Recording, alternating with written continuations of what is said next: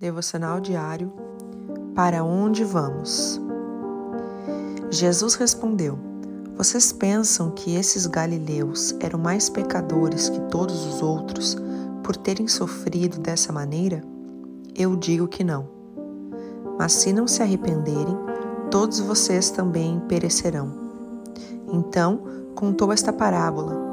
Um homem tinha uma figueira plantada em sua vinha foi procurar fruto nela e não achou nenhum. Lucas 13, 2, 3 e 6. Você já percebeu que é comum que se estabeleça um juízo sobre o sofrimento de alguém? E interessante que quem faz ou pensa estar imune.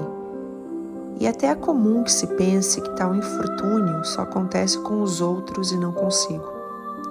Porém, Jesus está ensinando que há algo muito maior e mais profundo oculto aos nossos olhos, ou o que pensa a nossa vã filosofia.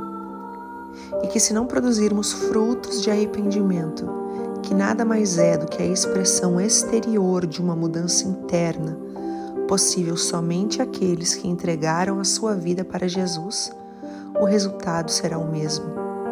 Resumindo, não importa como morremos, mas para onde vamos. Deus te abençoe. Pastora Ana Fruit Labs.